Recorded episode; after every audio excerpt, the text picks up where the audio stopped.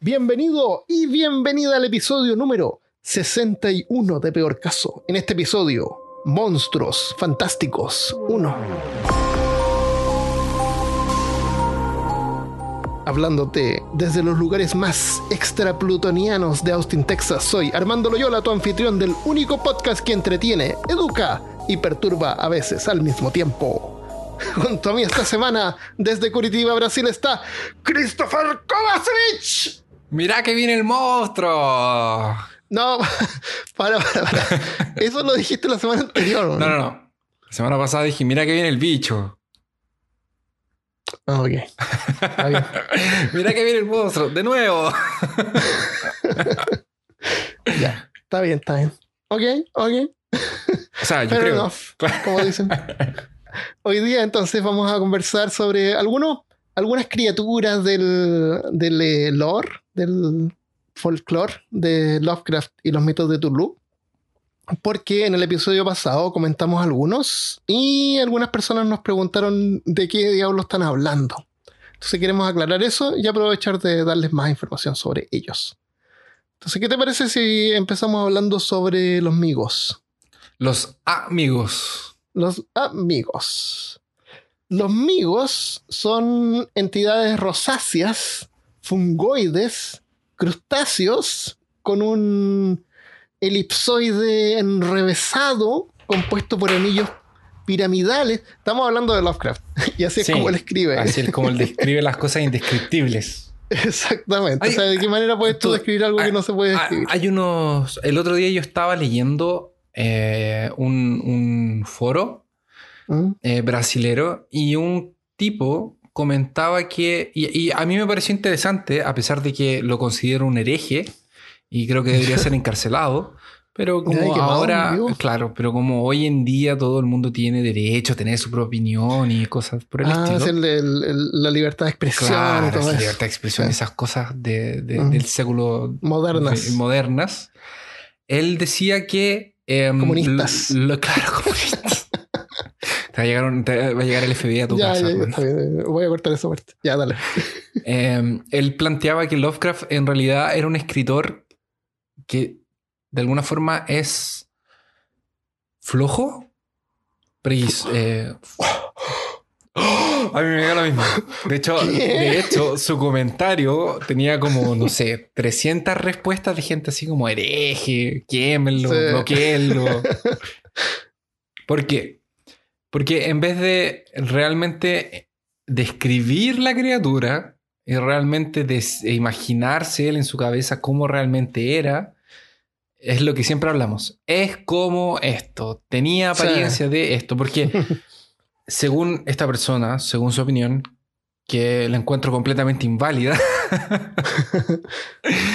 Eh, no, la encuentro válida, en realidad me hizo reflexionar un poco. Eh, es más fácil describir algo de esa forma, justificándolo como el hecho de, de- de tú asimilar algo que viene de afuera y que, que no lo, que lo tienes que asimilar con alguna cosa de tu realidad, Como una relación, claro. de que realmente describirlo, así como ya eran como tentáculos que salían, ya eran o no eran tentáculos, sí, pero entonces esa descripción era claro, como, serían como en- tentáculos. eh, como más... ¿Tuviste, ¿Tuviste Invasor Sim? Sí, La- claro. la- ¿Te acuerdas cuando, cuando se le aparecieron unos extraterrestres? En forma extraterrestre. Y se le aparecía en el estado durmiendo. No Sim, sino que el, el niño terrestre. ¿Ya? No me acuerdo cómo se llama. El, el, el que era. No, No, no, Gear era el que era el robocito de perro. Bueno, al tipo, al terrestre, el que trataba de cazarlo, ¿cómo se llamaba? No me acuerdo. Se le aparecía en el alien mientras estaba durmiendo. Inserte Y cambiaban. aquí. Y cambiaban de forma a unas zapatillas. Y le decían, eh, cambiamos de forma a una forma que tú nos puedas entender. y él decía, pero si yo los podía entender antes, porque eran igual como unos aliens así. bueno, estos, estas entidades son descritas como carnosos, además, cubiertos por antenas donde normalmente estaría una cabeza. Estamos hablando de los migos Sí. tienen alrededor de 5 pies de un metro y medio de largo y sus cuerpos parecidos a crustáceos soportan numerosos conjuntos de apéndices avariados. También poseen un par de alas membranosas como murciélagos que se usan para volar a través del éter del espacio exterior. Sí, ¿Sabes lo eh, que es el éter? Y aquí es una cosa interesante. No, no tengo idea qué es el éter. El éter es un concepto pre-einsteiniano. Se pre antes de Einstein. Es una teoría ahora obsoleta que considera una sustancia muy ligera que cubre todo el espacio como un fluido. Ah. Fue introducido originalmente por Aristóteles hace unos 2300 años atrás y hasta finales del siglo XIX se pensaba que era necesario como un medio de transmisión para la propagación de fuerzas electromagnéticas y gravitacionales. Ahora, O sea, cuando, cuando Lovecraft escribió todo esto, se creía en el éter y era algo que él usaba como un recurso. Las alas no funcionan bien en la Tierra. Varias otras razas en los mitos de Lovecraft también tienen alas como esta, lo que sugiere que son como un modo estándar de viaje interplanetario. Los migos son fundamentalmente ajenos con respecto a la vida terrenal y según los dos informes en el cuento original, sus cuerpos consisten en una forma de materia que no ocurre naturalmente en la Tierra. Pero sin embargo, se los describe como... Lo más parecido a lo que se le podría escribir son como hongos, en términos biológicos. Aunque su apariencia externa se parece mucho a la de un crustáceo. es como una cucaracha. mm, No. No, los cucarachos son insectos. Estos que- son como más hongoides. También, así. Él es. Él usaba. Porque, como nosotros contamos en el episodio de Lovecraft, cuando él empezó a crear sus cuentos, él no tenía pensado un universo en la cabeza. No tenía. No, un- para nada. cada es cuento verdad. que él que escribía, él colocaba un Mm. bichito. Y a veces Claro. lo repetía. Entonces, Exactamente. Y a veces exacto. lo comentaba en alguna carta. entonces después vienen otros autores, hacen una recolección de todo este material y crean todo el universo, la mitología, dioses mayores, menores, Claro. medios, sirvientes. Pero eso no, es, no era. No sé si él lo tenía planeado desde un comienzo y no alcanzó a elaborarlo. O simplemente no, no era una cosa que, que- que se le ocurrió. Pero Lo, en el, lo que definitivamente no hizo es decir, estos son malignos y estos son benignos. Exacto. Eso, eso no existe para nada. No, Son cada todos- uno sus propios propósitos. Exactamente. El- la historia que yo leí la primera vez que describían estos seres es en Los susurros en la oscuridad. Y es interesante porque Armando describía el cuerpo de, de- de- de estos crustáceos y en algún momento encuentran a uno y lo matan. Pero no lo pueden conservar porque se derrite, Se deshace. se Sí. deshace. Cuando se mueren se deshacen. Ajá. Qué conveniente para una criatura en el De espacio exterior. Sí. Entonces es, eh, es parte también de- del cuento que en esa parte tú... Porque eh, eh, es básicamente lo siguiente. Hay un- un- una persona que empieza a recibir correspondencia de un señor que vive en el interior. Que empieza Tengo a una tener- descripción de esa historia. Ah, dale. ¿Quieres que les cuente ahora? Sí, dale. O sea, o no. No sé qué, qué, qué primero. Antes déjame contarte una cosa. Dale. Una cosa que el Migo puede hacer.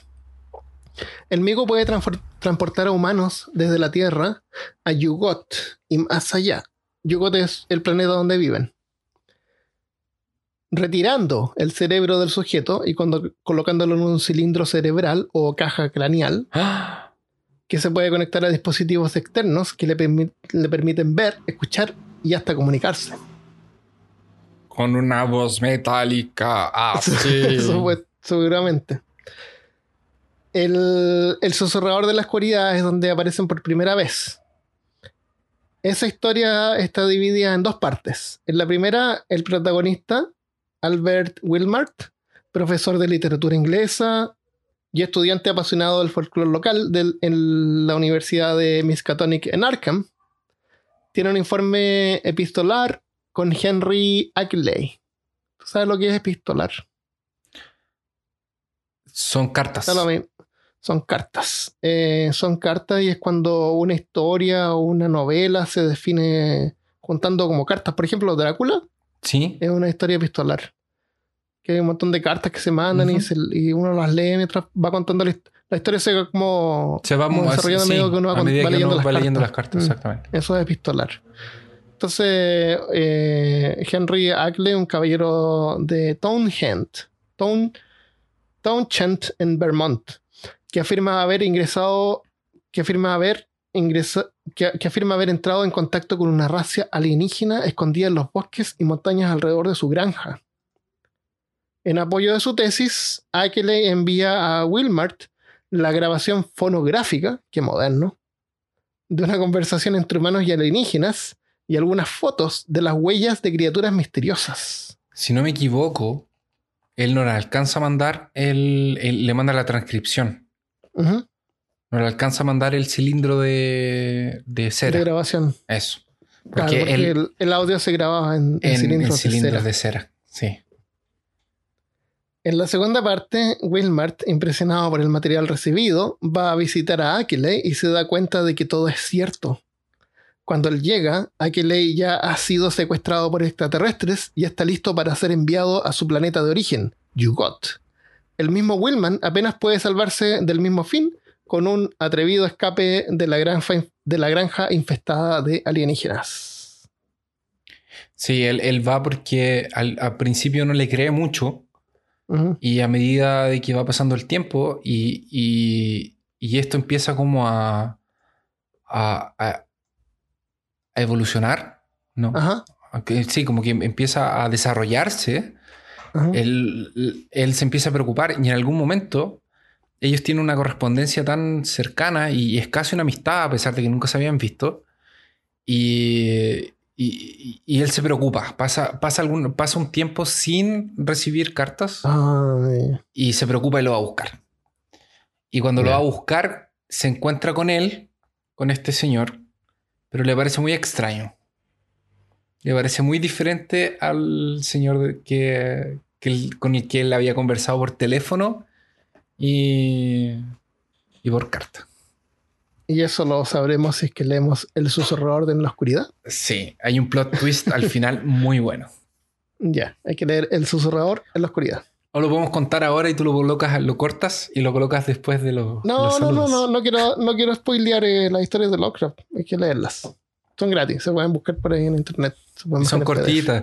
De hecho, Sí, son cortitas. No hay, no hay Ah, excusa. de hecho, eh, si ustedes dicen, ah, es que no tengo tiempo para leer, es que no me gusta leer, es que papá, papá, papá, Mala suerte. en leer. YouTube hay un canal que se llama El Abuelo Kraken, que es Ah, un sí. español que tiene eh, los cuentos de Lovecraft. Pero sabes que no me gusta ese tipo, porque los lee todos en monotono y son como todos iguales. ya, pero, pero está en buena calidad y está en una, una óptima calidad y, y Sí, están enteros. Sí, puede ser. Ok. En- Entonces, a quien le, le interese, pueden buscar otros. Debe haber otras personas que lo hacen con sonorización mejor y todo. Pero por lo menos el que yo, el que yo escuché más ha sido, ha sido él. El abuelo Kraken es bueno para algunas historias, pero no lo encuentro todo el tiempo bueno. No, si no es Es dramático. no, es, no es un- sí. no, si no- no es una dramatización. No, Sí, no, es una. Pero tampoco es lo que esta semana me, me, me recordó mucho a los amigos. Eh, hay tantos canales en YouTube que usan esta voz automática. Oh, ¿Cachai? me O sea, carga eso. oh, me me- carga, pero pero por bot al- favor. al, toque, al tiro, al tiro les doy horrible. Pero eso pongan un. Para eso existe. eh, ¿Cómo se llama? Hay tantos videos que, que están Son videos falsos, que no- son textos basados a voz. Medium. Pongan su artículo en Medium. O hagan Ah. un blog. Qué horrible. Eso. Bueno, Estábamos en el martes. hay Cuando- algo importante que te quiero decir sobre Yugot. Yugot es un planeta que estaría al borde del sistema solar. En el momento en que fue descubierto, perdón, en 1930 fue descubierto un nuevo planeta más allá de Neptuno, que se llamaba Plutón. Oh. En ese momento, Lovecraft tenía 40 años y un mes antes él estaba, empezó a escribir El susurrador en la oscuridad. Así que sugirió casualmente en una carta a su amigo James Morton, fechada el 15 de marzo de 1930, que Yugot podría ser probablemente lo mismo que Plutón. Y desde entonces, otros escritores han afirmado que en realidad es un enorme mundo transneptuniano que orbita perpendicularmente en la eclíptica del sistema solar.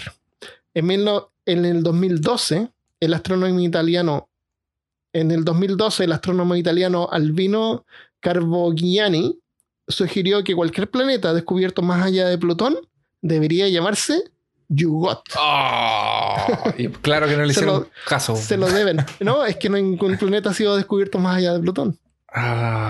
Pero si el día de mañana se descubre uno, a lo mejor se va a llamar Plutón. ¿Y si hay hongos? Se va, se va a llamar Yugot. Claro. ¿Por qué no? No creo, porque es demasiado frío, pero, pero uno nunca sabe. Otras cosas interesantes del, del, Migo es que es, se supone que es el hombre, el abominable hombre, el, es el abominable hombre de las nieves. ¿Cómo es eso? En el Himalaya.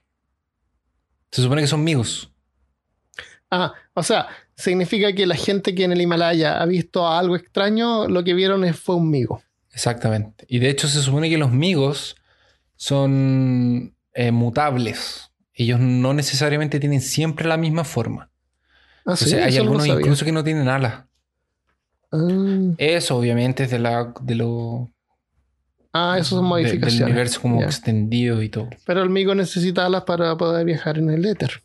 Eh, exactamente.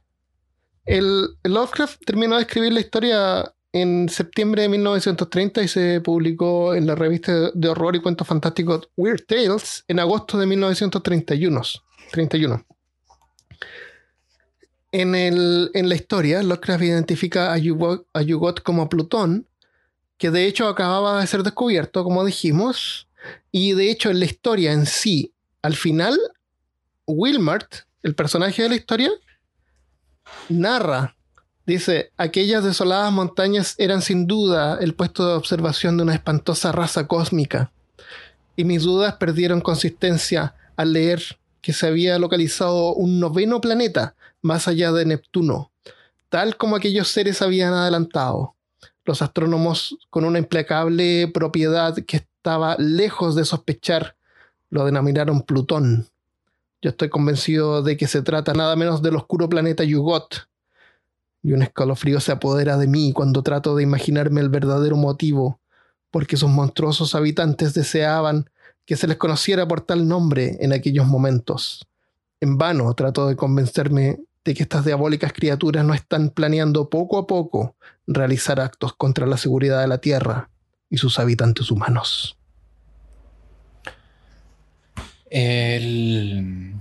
La escena, la escena, cacha. La. Claro, es como una. Bueno, el momento. cuando Christopher lee, es, como una película que se le pasa. Sí, que se me pasa la de verdad, me voy imaginando todo. Pero el momento en el que él. Hay, un momento en, en, el segundo acto que Armando estaba contando, que es cuando eh, el profesor va a visitar al, al campesino. Que hay un diálogo con uno de estos eh, cerebros eh, enlatados y es terrorífico.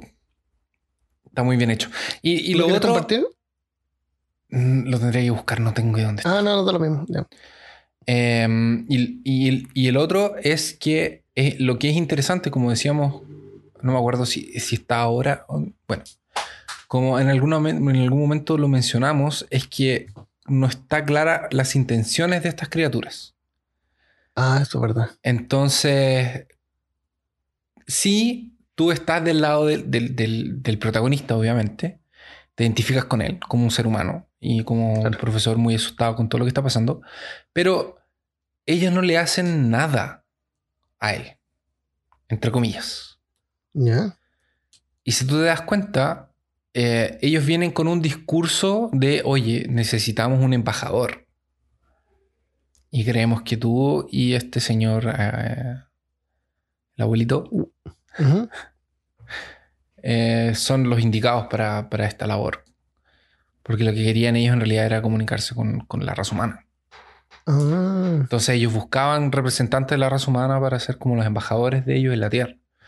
Pero esto tenía un costo. ¿Cuál era el costo? Que te llevaran a Plutón. te llevaron a Yugot en forma de cerebro. En forma de cerebro, exactamente. Tengo, eh, tenemos el manual de la llamada de Tulu y tenemos una descripción del cilindro de almacenarse, almacenaje de cerebro. Eh, había un juego de cartas que se llamaba Los mitos de Tulu y ahí me gustaba el nombre porque se llamaba Caja Craneal Migo. Uh, daba mucho miedo. Armando, ¿tú te acuerdas cuando jugamos una vez una, una aventura de... ¿Conmigo? ¿Contigo? Sí, contigo. ¿Conmigo?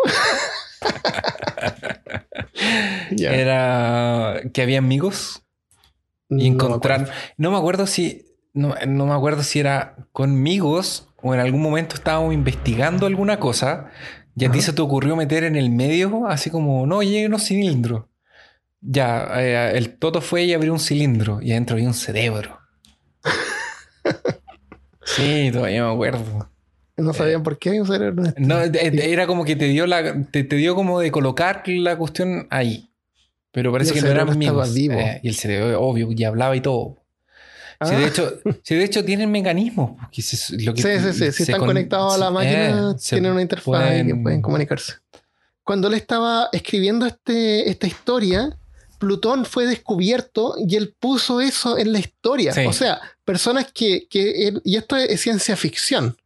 Personas que son que les gusta la ciencia y van leyendo Lovecraft y leen El susurrador en la oscuridad, eh, les debe haber explotado la mente cuando vieron que había una referencia que apareció un mes después sobre Plutón. Estamos hablando de 1930, Christopher.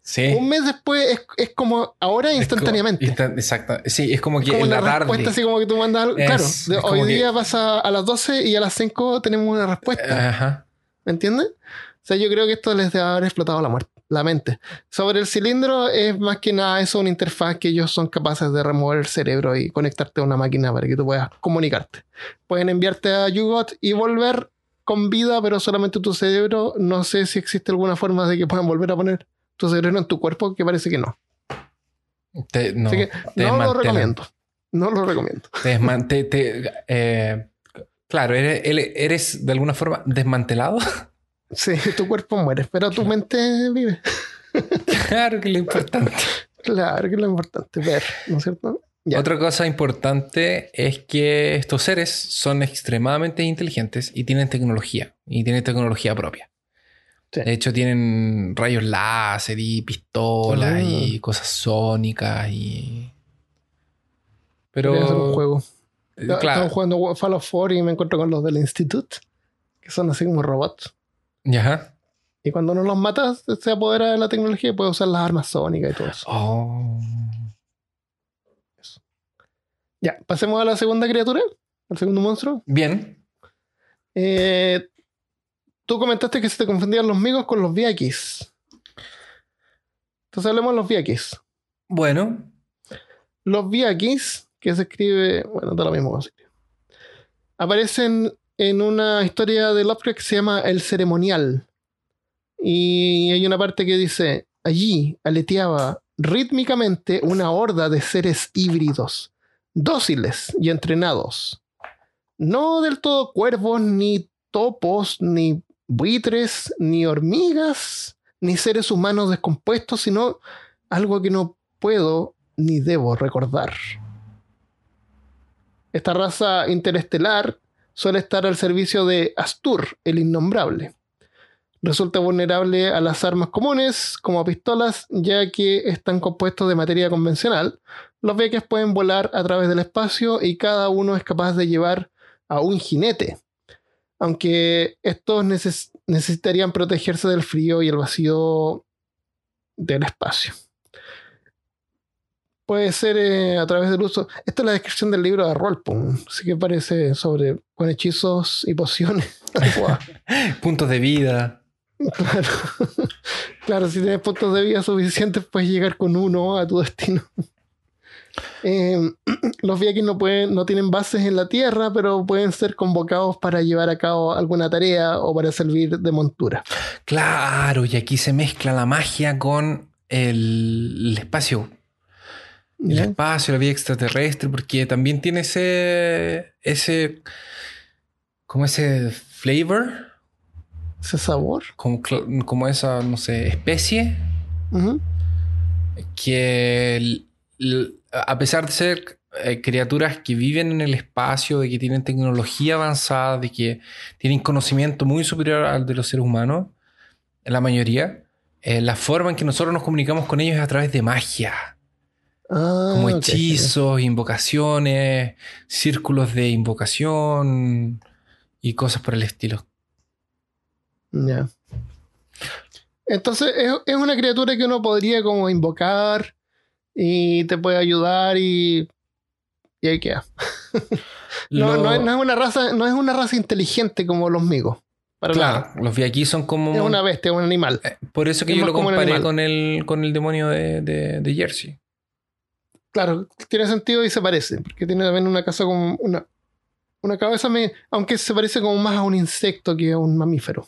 Las alas son bien insectoides y tiene seis. Tiene tres ¿Seis pares. alas? Sí, tiene tres pares de, Wow. de alas.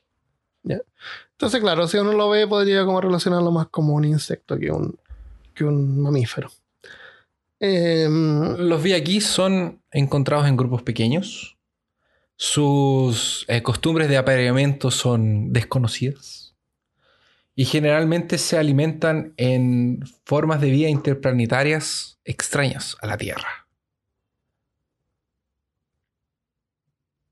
vi aquí son una especie de animal que uno podría invocar como para poder usarlo como transporte o atacar, que sé, pero son súper básicos, ¿no? Aparte de eso, no, no tengo nada más. Eh, igual aparecen en, el, en la historia El Ceremonial de Lovecraft. ¿Quieres agregar algo más sobre los Viakis? No, ellos son como bien simplecitos, la verdad. Pobres Viakis, no tienen Pobre que- No, no tienen respeto. Ya, antiguos. Cosas antiguas. Things. Cosas antiguas. Nuestras, nuestras cosas favoritas. Los antiguos aparecen en varias historias, pero entre ellas en Los sueños de la casa de la bruja de H.P. Lovecraft. Hay una, una parte donde dice: parecían una especie de barril con protuberancias nerviosas y unos delgados brazos horizontales que radiaban desde un anillo central, y otras protuberancias o bulbos verticales que se proyectan. Christopher está mostrándome una imagen. Pero cacha, eh, le estoy mostrando a Armando aquí un libro de con el solo ilustraciones de, de- de estas criaturas. Esta es precioso. Mira, Me daría gusto encontrarme ese Elder Thing. de ahí yo le doy un abrazo. un antiguo, claro. Que te abraza con sus, con sus ramas. se proyectan, sus bulbos verticales se proyectan desde la cabeza y, la, y a la base del, de lo que sería un barril. Cada uno de estos bulbos era el eje de otros cinco brazos largos, planos y triangulares dispuestos alrededor de este, mm, de mo- en modo de una como estrella de mar. Y estos no son los que aparecen en la, en, en la historia de la, ¿cómo se llama? De la nieve, de Las montañas de la locura. la Armando. montaña de la locura. Sí. La obra Son ellos, maestra ¿no? de Lovecraft. Exactamente. Pero además aparecen en Los Sueños de la Casa de la Bruja, que es una historia, un cuentito menor. En la. En el. en- le llaman. En inglés se llama novelette, así como una novela corta. Novelilla, se podría decir. En la montaña de la locura. Ahí aparecen en detalle eh, todo lo que uno necesitaría saber sobre los antiguos. En el. Hay una descripción completa. Eh, en, esa, en esa historia se, se indica que miden como 2 metros 40 centímetros de altura y tienen un torso como de 1 metro 80 y tienen unas alas que pueden plegarse casi por completo y ocultarse en el interior de unas ranuras. En ese relato, las montañas de la locura, se denomina a esta raza como los primordiales y se comunican por una especie como de silbidos agudos y pueden ver sin necesidad de luz. Tequilili, tequilili. Claro, hacen sonidos así. Los antiguos llegaron a la Tierra hace un billón de años y puede que fueran ellos quienes iniciaran la vida terrestre de manera accidental. Ellos llegaron Crearon- del espacio exterior, Sí. volando a través del éter. Volando con sus alas, claro. Todos vuelan con sus alas a través del éter. Claro, llegaron a la Tierra antes de que el, de antes de que el ser humano fuera ser humano, antes de que la vida fuera la vida.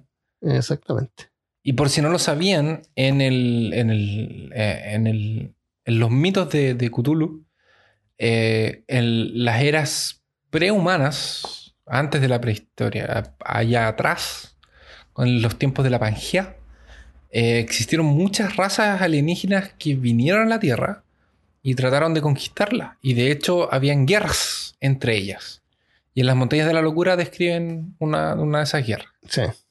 Sí, y, hay que, no, no tenemos para hablar, pero deberíamos haber incluido los Chogot, que son como los sirvientes que los eh, antiguos crearon para ayudarles a fabricar sus ciudades y después se rebelaron. Claro, los Chogot, vamos a, a- describiéndolos rápidamente. Es como una. De, de nuevo, describiendo, es como. Es como una masa es, es viscosa que puede adaptarse y puede eh, crear miembros. Y puede Eh, crear inteligencia. eh, y, es, aparentemente. y es inteligente, porque de hecho ellos sufren con una rebelión. Están Claro, creados. Aquí, aquí Lovecraft trataba como de demostrar la opresión. De... Claro. Aquí lo que él quería no. decir en realidad era la opresión Claro. que sufre la clase trabajadora. No, no, no Sobre era, la clase intelectual.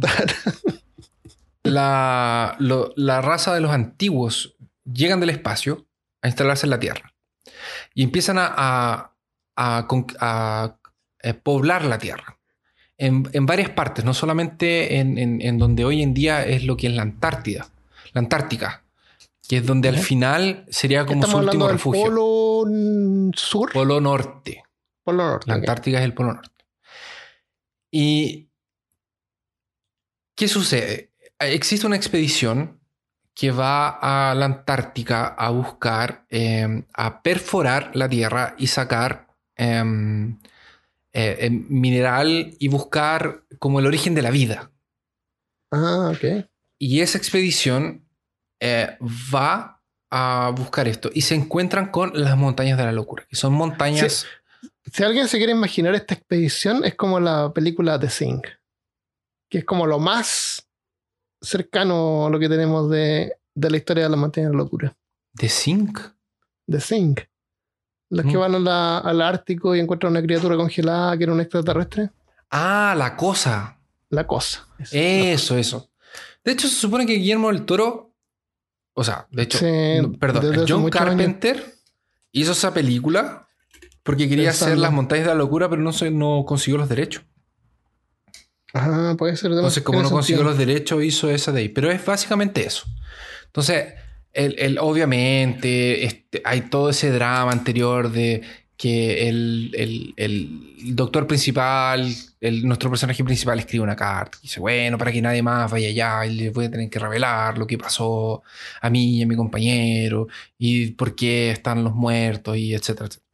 Entonces, cuando ellos llegan a la Antártica, empiezan a, a, a buscar estos, a perforar la Tierra y, y- y son enviados obviamente por la Universidad Miskatonic. Eh, van en buque, bajan con perros, van con unas avionetas, etc. Y, empiezan esa a... escena es como cuando el Capitán América descubren que está como en un, en un platillo eh, volador. casi, casi eso. Sí. Entonces empiezan a excavar y a sacar, eh, a, a sacar muestras y empiezan a encontrar pedazos de vegetales y de cosas de, de- de- de tiempos pasados, de prehistóricos. Y en algún momento encuentran una cueva. Y en esa cueva encuentran los cuerpos congelados de algunos eh, antiguos. Exacto. Y ahí empieza la descripción, empieza aquí, empieza allá. Eh, y esto... ven la ciudad, llegan a la ciudad y ven las escrituras en las paredes. La ciudad que está atrás de las montañas, que es una cordillera gigante. gigante que, a- que, de hecho las avionetas que llevaron no la podían pasar.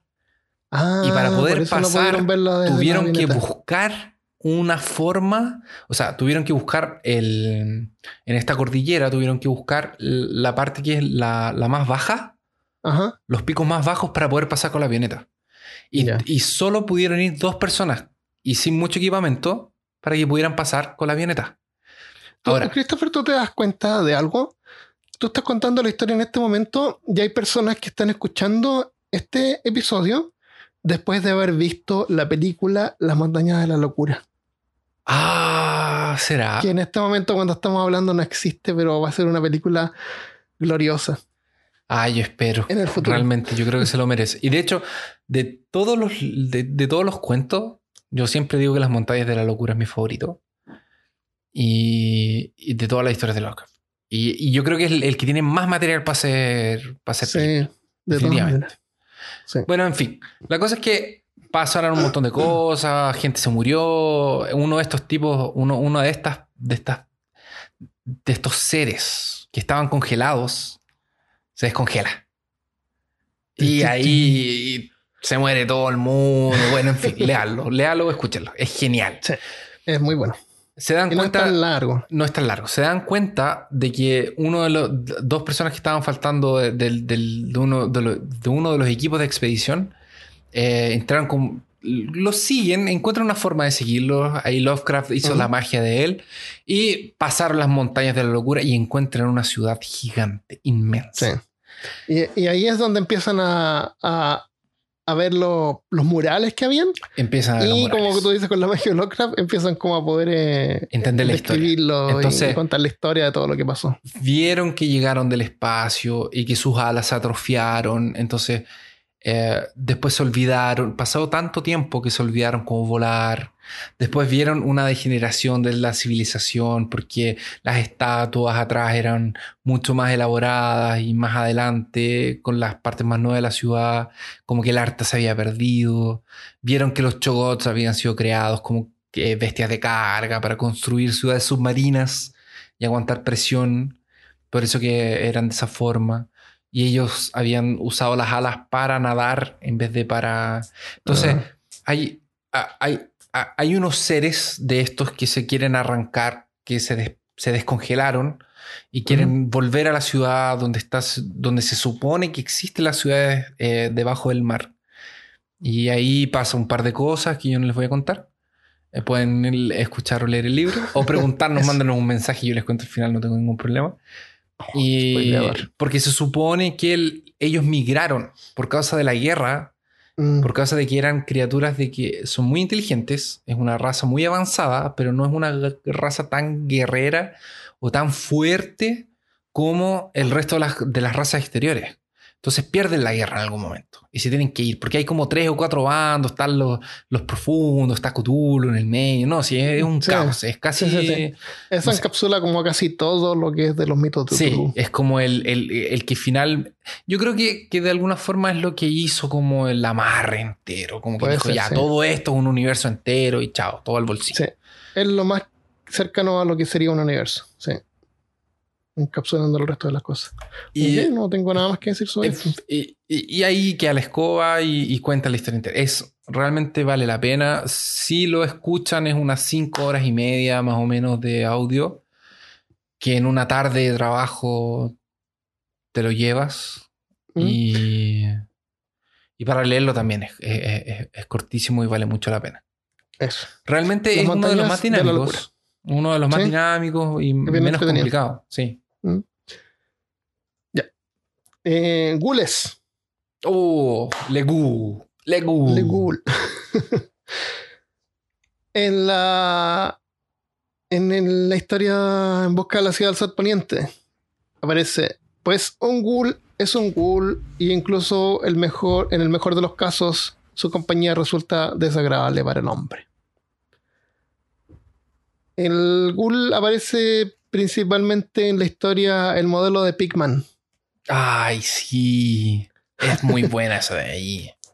hablando sobre unos, sobre unos cuadros que el pintor Pigman tenía en los muros de su casa y que por ser tan horrendos no los, no lo habían dejado exponerlos públicamente. Dice, la demencia y la monstruosidad parecían apreciarse en las figuras que se veían en primer plano, pues el morboso arte de Pigman predominaba, pues en el morboso arte de Pigman predominaba el retrato demoníaco. Raramente aquellas figuras eran completamente humanas, aunque con frecuencia se acercaban en algún grado al humano. La mayoría de los cuerpos, si bien toscamente bípedos, tenían una tendencia a inclinarse hacia adelante y un cierto aire canino. La textura de la mayoría era una especie de desagradable gomosidad. El modelo de Pigman. Modelo de Pigman, ahí es donde aparecen los ghouls por primera vez en la historia de, de Lovecraft, pero han Sí. sido, como todo el resto, usados por varios, ar- varios artistas y escritores. Y, y los Eh, ghouls son, son algo que no es exclusivo de, de Lovecraft. Él como que los agarró y los, los reescribió. Sí, 100% es como más común. De hecho, hay una, hay una miniserie en Netflix que se llama Ghoul, que es bien interesante, que de hecho sí me, me parece que es eh, de Oriente, no, no me atrevería a decir lugar, pero es de, de- como de India parece. ¿Ya? Y está muy bien hecha, realmente. Yo mm, tuve uno- un par de sustos ahí bien interesantes. Ghoul, la voy a ver. Sí, se llama Ghoul, así tal cual. El, el ghoul, como lo conocemos en el universo de los mitos de Tulu, es más que nada un ser que es como una, imagínate una especie de zombie Ok. que cuando come carne humana, como que los recuerdos de la persona que está comiéndose se vuelven sus recuerdos. O sea, absorben las memorias de las personas que, que se comen, de las Mm, personas muertas que comen. Sí, los cerebros. Sí, en- hay una historia que es eh, una historia, una de mis favoritas, que es de un autor que se llama Brian McNaughton, que se llama Merifilia. Y en esa historia aparece, que no es de Lovecraft, pero es como un universo Sí. expandido, como tú lo llamas. La sabiduría tradicional afirma de que los gules hacen caer sobre sus cabezas la maldición de tan horrible estado porque han pasado su adolescencia dejándose fascinar por las pasiones y los intereses morbosos. O sea, hay gente que escucha peor caso, ese tipo de personas. Claro. Lutriel, el dios de la muerte, se fija en tales adolescentes y a cambio de sus vidas les ofrece los recuerdos y la sabiduría de los cadáveres que devorarán. Otros afirman que el gulismo es una enfermedad llamada destemplanza de Porfat, bautizada así por el apellido del médico que legó a la posteridad de su primera, su primera descripción científica y que posteriormente desapareció en circunstancias cuya peculiaridad resulta muy subjetiva. Porque esas personas siempre desaparecen. Es tan extraño. No sé por qué. Pues, Brian eh, McNaughton, McNaughton era un escritor de horror y fantasía que murió en el 2004 a sus 68 años. No es muy conocido, pero el cuento de Mary, Mary es como una gema oculta mezcla de romance y, y horror gótico. Aparece, eh, bueno, se puede descargar gratis, voy a dejar el link ahí para que la, la leas. ya. Eh, yo la tengo en un libro que se llama El legado de Lovecraft. Aparecen varios autores. Eh, ¿Te gustaría que te leyera un, un extracto? Por favor. No muy largo. Cuando era una joven que estaba a punto de convertirse en mujer, Merifilia conocía la necrópolis de la colina del soñador mucho mejor que los salones de baile y las tiendas elegantes de la ciudad, a las que acudían los que tenían su edad. Hiciera el tiempo que hiciese, Merifilia vagaba por entre las tumbas de los ricos y las zanjas donde estaban enterrados los pobres. Su atuendo que, para empezar, ya no era muy elegante, sufría considerablemente como resultado de tales paseos, porque uno de sus bolsillos siempre se abultaba con el peso de un libro. Merifilia solía instalarse encima de alguna lápida caída en el suelo que muy bien podía ocultar la entrada de un pozo de gules, e interpretaba algunas melodías con su flauta, un regalo que su difunta madre le había dado y tenía en gran estima, y en su inocencia hacía que atribuyese los inmundos chasquidos y murmullos que oía al crujir de los árboles y el susurrar de la espesura. La historia es de una ghoul, que es un poco más fina que el resto de los ghouls que habitaban el cementerio, y se enamora de un tipo que va al cementerio a leer poemas a la luna. Es una historia Ay, romántica. Qué romántico. Porque los ghouls, claro, son como personas jóvenes que, que empiezan, como que se han demacrado tanto, que empiezan a sentir gusto por la carne humana. Entonces el primer lugar donde ellos van es un cementerio para comerse los cuerpos. Sí. Y tienen la capacidad esa de que cuando se están comiendo el cuerpo pueden, pueden como absorber las memorias y la sensibilidad de las personas que, que murieron. Oh. Es como bien igual. heavy. Yo, lo que, yo entendía que los ghouls en realidad eran humanos. Que eran humanos Eran que humanos, pasaron claro. por, un, por una transición. Exactamente, fueron humanos y, y se convirtieron en ghouls. eh, Pero después ya no pueden volver. y a algunos les faltan piernas porque se las comieron otros ghouls, como pues, que es parte también de este ritual de, de transformación en ghoul. Eh, y, y- y generalmente habitan en cementerios y hacen eh, como em, calabozos, Cuevas como, claro, sí. como cuevas y conductos y, y cosas. Claro. Eh, por- ellos son y- como semi-inteligentes, se pueden comunicar Sí. entre ellos. Cuando hay un cuerpo nuevo que aparece, ellos se pueden comunicar y todos saben que hay un cuerpo de, un, de sí. alguien importante, un rico, que sé yo, y van y, lo, y se lo comen. Ahora, Porque como, como que las memorias de las personas son como su droga. En, en el, en el modelo Pigman, lo que es bacán, o sea, lo que es bacán, el modelo Pigman, lo que es súper interesante es que la gente le tenía repulsión a las pinturas que Pigman hacía porque eran muy reales. ¿Ya? Y, y a la gente le, le causaba, porque eran pinturas que eran eh, de fantasía, Ajá. porque eran criaturas de horror y- y situaciones. Era como un Goya.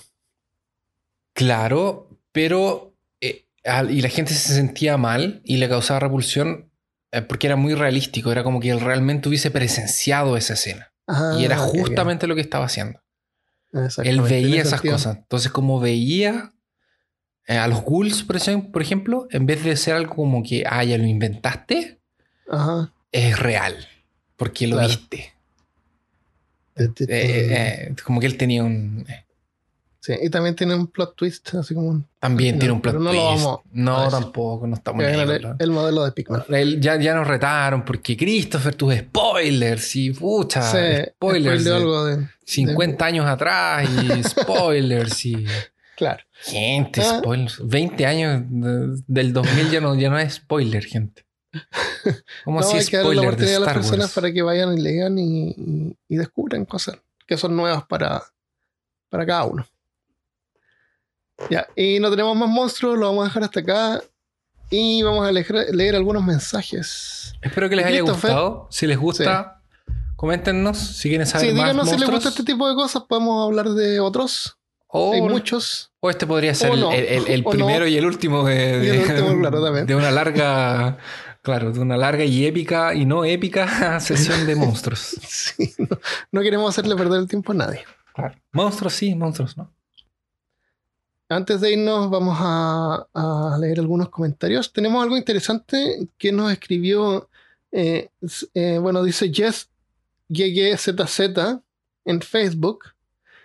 Nos dijo a la gente eh, respecto a la, al, al episodio de Rasputín. porque ella nos cuenta que a la gente que vivía en villas efectivamente se les decía villanos. Ah, yo Eso tiene sentido, tiene sentido, pero Gonzalo Ramírez nos escribió con una explicación súper interesante. Ya, Que voy a leer tal cual como dice. por favor. Buenas, buenas noches, solo para aclarar, aclarar. Un villano es una persona que vive en una villa en la edad feudal, pero no está atado a la tierra, ya que puede dejar el feudo cuando lo decida. Ellos trabajan la tierra y pagaban un tributo al señor feudal. Ahora, se entiende villano a la personificación del mal en una trama debido a que los aldeanos, al vivir lejos del señor feudal, este solo les solicitaba el tributo, dejándolos actuar a su criterio, lo que resultaba en conductos fuera de la moral. ¡Quemen a la bruja! ¡Quemen a la bruja! O sea, por eso, por eso se llaman villanos, por eso son como, como malignos, porque ellos como que trabaja- Ah. eran como trabajadores que pagaban impuestos, pero no tenían tierra. Entonces ellos tenían la libertad de hacer lo que quisieran y a lo mejor actuaban en forma inmoral. Por eso eran villanos. Tiene, te- y los siervos, a, a cambio, estaban obligados a quedarse en la tierra. O sea, ser siervos o personas que vivían en la comunidad eran como, como que tenían que comportarse bien porque no eran villanos. Claro. Villanos se podían ir a otra villa si querían. Eh, porque eran asalariados. Entonces, no, Eso no como era- asalariado. Eso tiene sentido y no lo sabía. Qué excelente. Así que gracias Gonzalo. Finalmente hemos descubierto, hemos desventado el es un villano. misterio de los villanos. Así que ya, no vamos a hablar más sobre villanos. Se acabó. Gracias. Después de dos años de podcast, finalmente hemos conseguido Eso es lo que quería saber. Adiós. Este es el último episodio de Ver Caso. Muchas gracias. Te voy a mandar un saludo a Rodrigo Aranguiz o Aranjiz. Eh, dice, eh, soy de Chile, de Maipú, y soy conductor del Transantiago. Ah, Transantiago es conductor de, de Metrobús o bus o Que guagua, parece que es Uber. Yo me metí al, al- yo me metí a ver el perfil y decía conductor de Cabify. Ah, bueno, Transantiago son los, son los, los buses. Eh, me gustaría que me mandaran un saludo, ya que me considero gran fan de ustedes. Ya no me quedan capítulos de escuchar. Un abrazo a la distancia a todo el equipo que hacen excelente. Así que si es que estás escuchando en un Transantiago, si es que trabajas en un Transantiago como Rodrigo, pon peor caso para que todos lo escuchen. Claro. A ver qué puede pasar. ¿Quién cosas? Claro, pueden salir una turma de villanos tratando de tumulto con antorchas y, y espinos y tridentes. Eso. ¡Quebra la Eh, bruja! ¡Quebra la bruja! Y otro saludo también para eh, Cidiña, que es como NHA, que en, en portugués sería Cidiña, ¿no es cierto? Pero no es, no es de Brasil. Cidiña Calderón dice: Hola chicos, les saludo, les saluda a mi hijo Fran desde los lugares con menor cantidad de oxígeno del Ecuador. Eh, debe ser de la ciudad Quito, ¿Será? porque hay mucho smog. Tal vez Por favor. Mi hijo quisiera, eh, su hijo que tiene 10 años, quisiera un episodio sobre retos mortales. Esas cosas muy tontas que hace la gente para tener 5 minutos de fama. Pensé que habíamos hablado de eso de los deportes más tontos y cosas así. Y gente que esos que se comen completos hasta que se mueren. Eh, no, yo creo que él está hablando de estas cosas que hace la gente para ganar eh, views en YouTube. Como podcast y cosas así, dices tú. Claro. No, Como por, hacer ej- podcast. no, como por ejemplo esos videos así como aquí en Brasil Ah. un gallo se metió en una tina de... Agarró una bañera, la, la entupió de, de, de Nutella y se metió Mm, adentro. En se tenía mucho un dinero. baño de Nutella. Exactamente. Oh, qué desperdicio. Qué desperdicio de. Nutella. Pero hay estos que se tiran esta agua fría, ¿no es cierto? El balde de, de con hielo. Ya, es, ya, pero hay uno que, que le tiran agua caliente a alguien que está durmiendo. Oh, pero qué idiotez más grande. Ok. A lo mejor podemos hacer un episodio de eso. Sí, porque de hecho hay unas, a- habían unos que se estaban comiendo unas bolitas de. Era un desafío que se comían unas, como unos Ah, detergentes. la- la- las cosas de detergentes, sí. Qué, qué estúpido. Qué estupidez más grande. Sí. No hagas eso, por favor. No, ¿Cuál es el nombre de- del, del joven? Eh, se llama Adrián. Adrián Paredes. Adrián Francisco Paredes. Así que te mandamos saludos, no hagas eso y a lo mejor Adrián, un episodio. Aléjate, aléjate de esos youtubers. Sí, Vaya favor. a ver historia, vea, eh, escuche los cuentos de Lovecraft, tenga miedo saludable. Eso Esas cosas, da- sí. Aléjese, vaya a jugar Dungeons and Dragons. Eso es bueno. Claro. Esos videos de YouTube ahí que no aportan nada, no. Ahí lejos. Yo Christopher dice que bueno.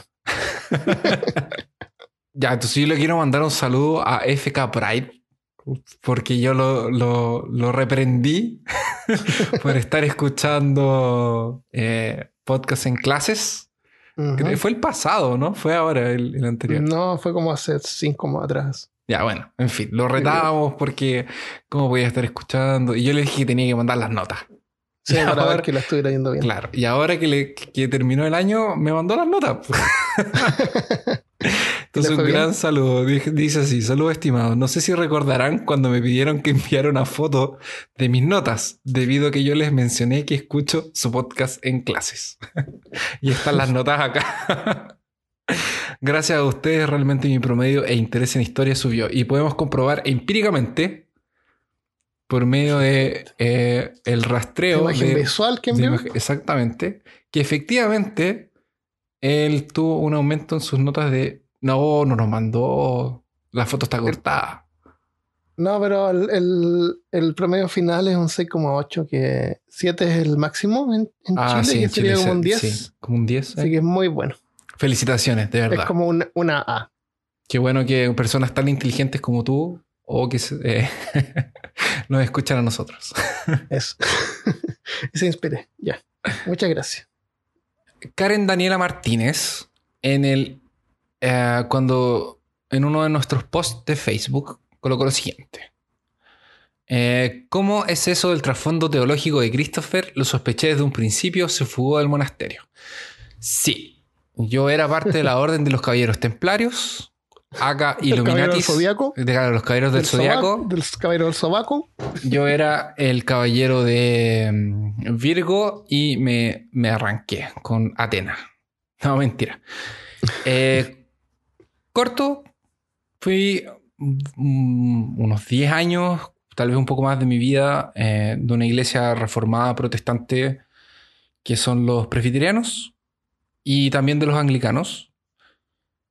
Y cuando me vine a Brasil, estudié tres años un bachillerato en teología. Entonces, mi... y leí mucho de teología también, poco de filosofía, en fin. Pero ese es más o menos mi trasfondo. Entonces, yo ya di clases de, de teología en algún momento y eso. Entonces, Y por eso tiene que un me tatuaje trasfondo. gigantesco. Y tengo un tatuaje en el pecho que dice sola escritura porque yo era casi un templario de Oswald. Se va a tener que poner una, cosa imagen de su tatuaje en, en Instagram. en, en Instagram, en algún momento, tal Ya. vez algún día. Lo debe. Sí. Eso es. Por yo eso es que casi- cada yo- cosa que tenga que ver con religión se la mandamos a Christopher al departamento de religión de peor caso. De teología de Departamento de teología de ver caso. Claro. Que- es el no, presidente pero- del departamento de teología. Eh, eh, no, pero en algún momento de mi vida eh, yo era casi un, tem- un cruzado, de verdad, era casi un templario. No era obviamente de, de los católicos, pero era un reformado así. Yo andaba clavándole eh, eh, los cinco solas en las puertas a las personas con, con- con un martillo, igual que Lutero. Así. Ta, ta, ta, ta, ta. Qué bueno que se reformó. bueno, gracias por escuchar. Lo dejamos hasta acá y nos vemos la próxima vez. Un gran abrazo. Chao.